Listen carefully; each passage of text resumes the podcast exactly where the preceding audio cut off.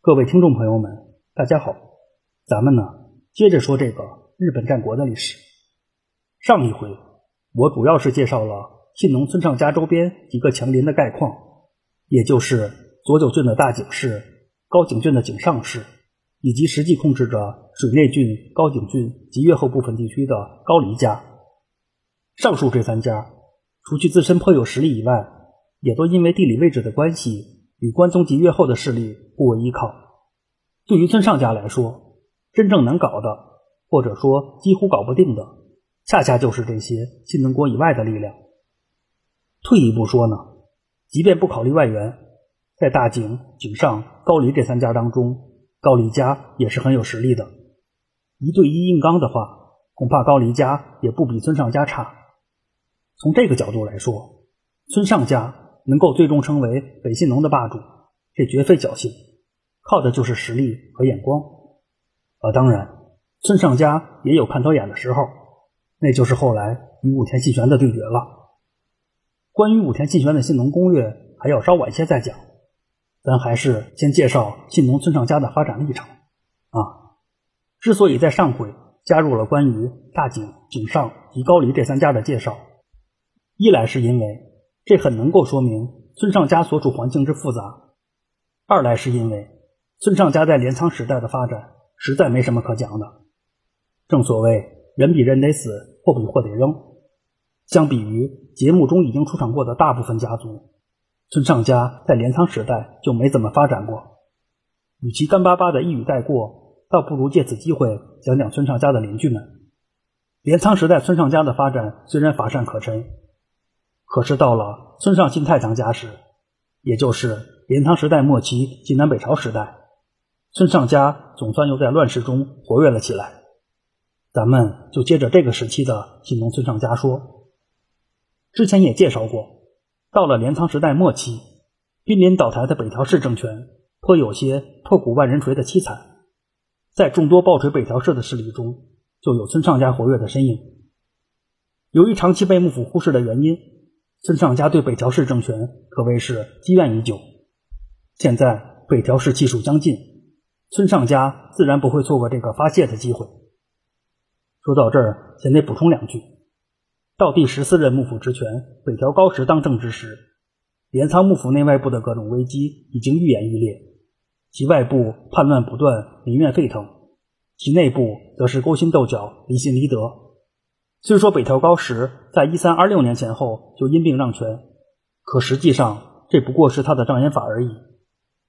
继北条高时之后，第十五任职权北条真显只过了十天的干瘾就被打回了原形。第十六任职权北条守时也不过是个有心无力的傀儡而已。可以说呀，直到镰仓幕府灭亡，退居幕后的北条高时始终是其权力核心所在。就在北条高时隐退的同一年，方良太子去世。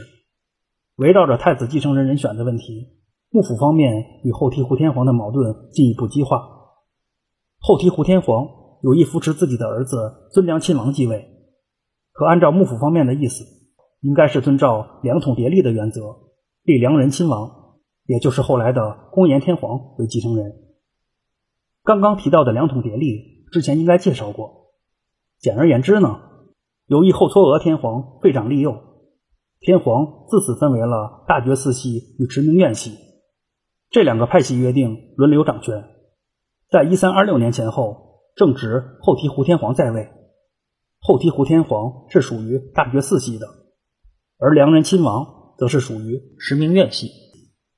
由此就不难发现了，后醍醐天皇打算立自己儿子为太子一事，明显是坏了规矩的。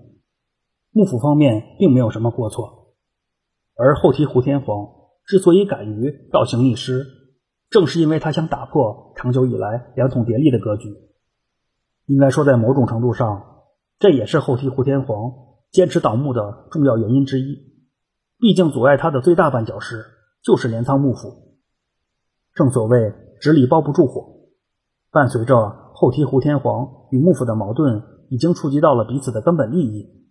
这双方的竞争也就由暗斗演化为了明争，而最终点燃战火的人，则是后醍醐天皇的重臣吉田定房。由于在一三二四年的时候，后醍醐天皇曾经搞过一次失败的政变，也就是所谓的正中之变。在获悉后醍醐天皇打算再次倒幕的计划以后，吉田定房劝谏后醍醐天皇不要贸然造反。可是此时的后醍醐天皇已经因为立太子一事，再次坚定了倒幕的决心。在反复劝谏无效之后，一三三一年的四月份，吉田定房选择了向幕府告密。幕府方面自然不会放过这个难得的良机，随即就派兵要捉拿后醍醐天皇。而后醍醐天皇则是跑到了立志山举旗造反，与幕府彻底决裂。在此之后，以南木正成为代表的武家党幕势力逐渐聚集到了后醍醐天皇的身边。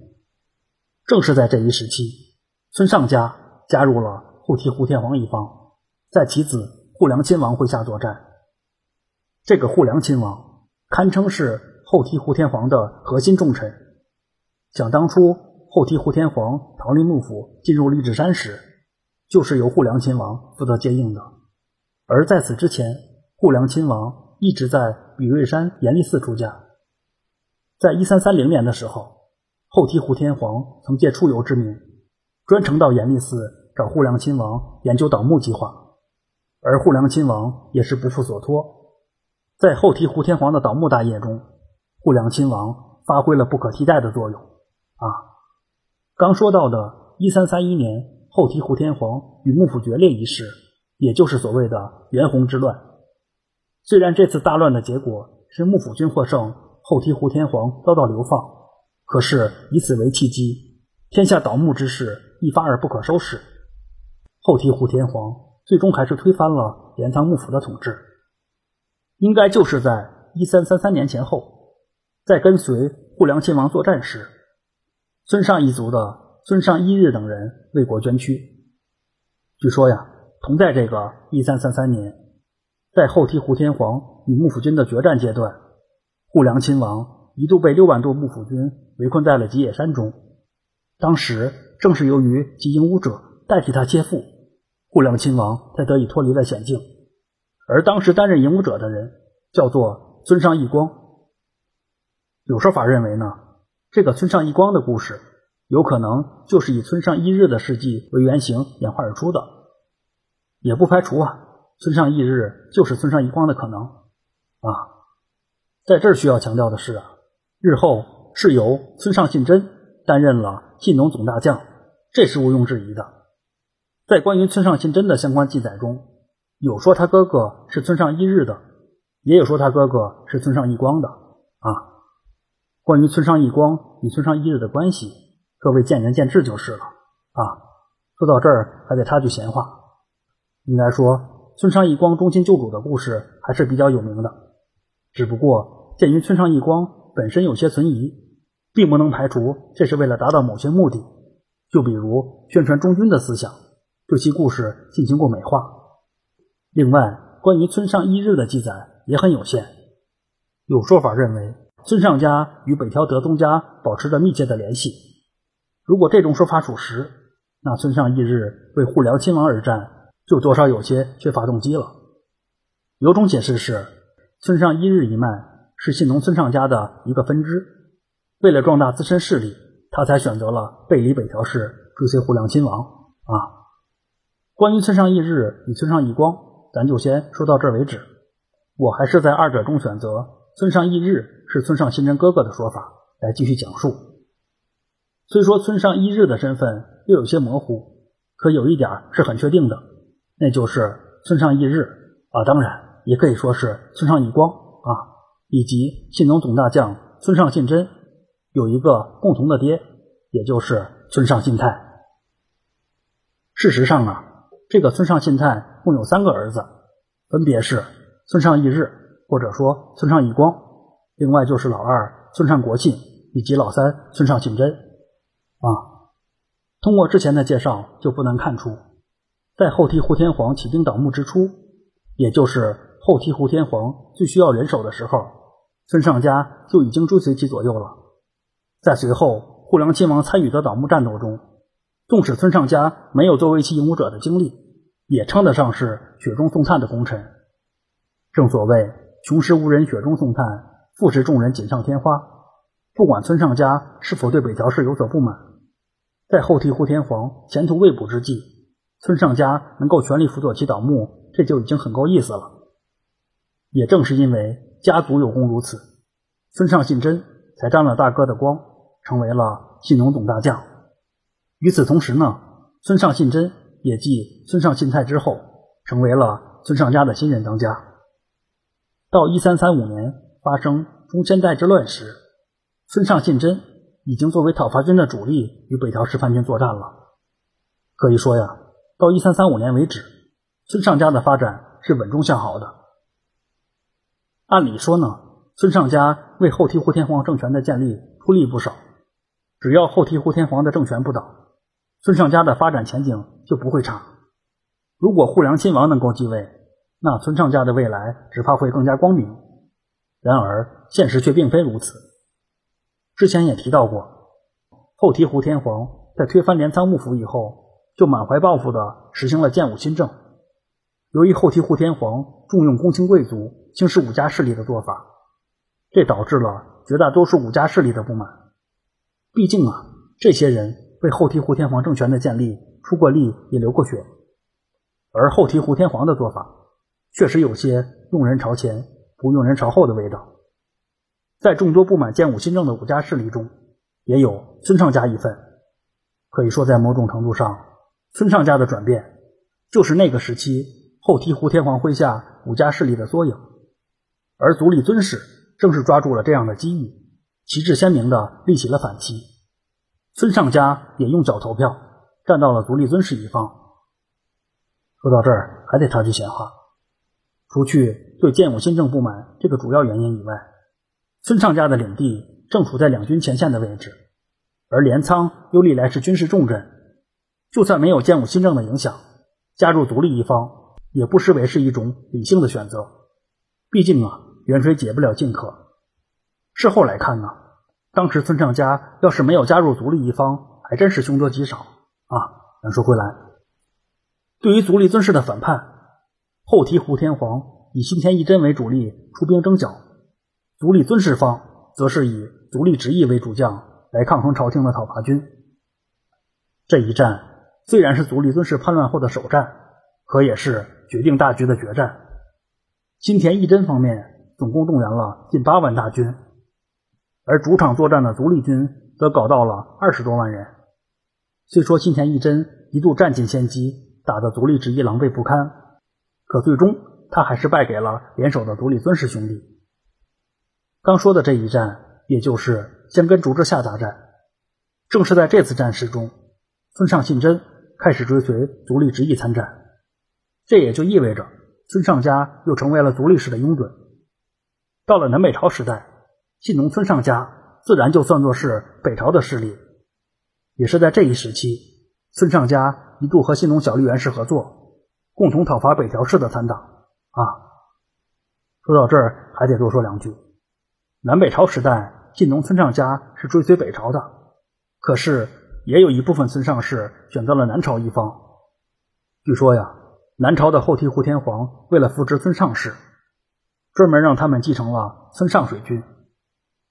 要提到日本战国时代的主要水军力量啊，当然也可以说是海盗集团。可以说，村上水军是个无论如何也绕不开的存在。在日本的四个主要大岛，也就是本州岛、九州岛、北海道，以及被划为南海道的四国岛中，四国岛的面积无疑是最小的。据说呢，四国岛曾与本州岛是相连的，后来因为地质运动才被海洋所包围。在这个四国岛西北部的伊予国与九州丰后国、本州周防国、安艺国及背后国都是隔海相望的。放眼望去，伊予国就如同被包围了一般。处在如此的地理位置，伊予国的海防压力是可想而知的。可以说呀，伊予国想不发展水军都难。事实上。在伊予国守护河野氏麾下，其水军是颇具规模的。在河野氏的水军中有三支强悍异常的水军力量，也就是盘踞在来岛、能岛及阴岛的所谓三岛村上水军。关于村上水军的故事，以后还会涉及，在这儿只需要强调一点，那就是对于其来源是说法不一的。在众多起源说中，认可度相对较高的一种说法是，村上水军就是出自于信浓村上家的。在平安时代，村上定国辗转定居在了伊予国，随后就发展出了伊予村上氏这个分支。三岛村上很可能都是由此发展而来的。而刚说的这个村上定国，正是村上为国，也就是信浓村上家最靠谱的先祖的兄弟啊。在这需要特别强调的是，三岛村上氏都有各自的族谱，但是并没有明确能证明三岛村上氏是出自于信浓村上家的证据。事实上，关于村上水军最早的记载，正是出现在了南北朝时期。按照前边提到的后醍醐天皇让归降南朝的村上氏继承村上水军的说法，至少在时间上是吻合的。可问题就在于啊。奉后醍醐天皇之命继承了村上水军的人，据说是村上义光的后人。村上义光，也就是前边提到的作为护良亲王影武者的那位存疑的人物。按照这种说法，在村上义光死后，他的儿子村上义武归顺了南朝，而这个村上义武的儿子又叫做村上义弘。有说法就认为，这个村上义弘才是能导村上水军之祖啊。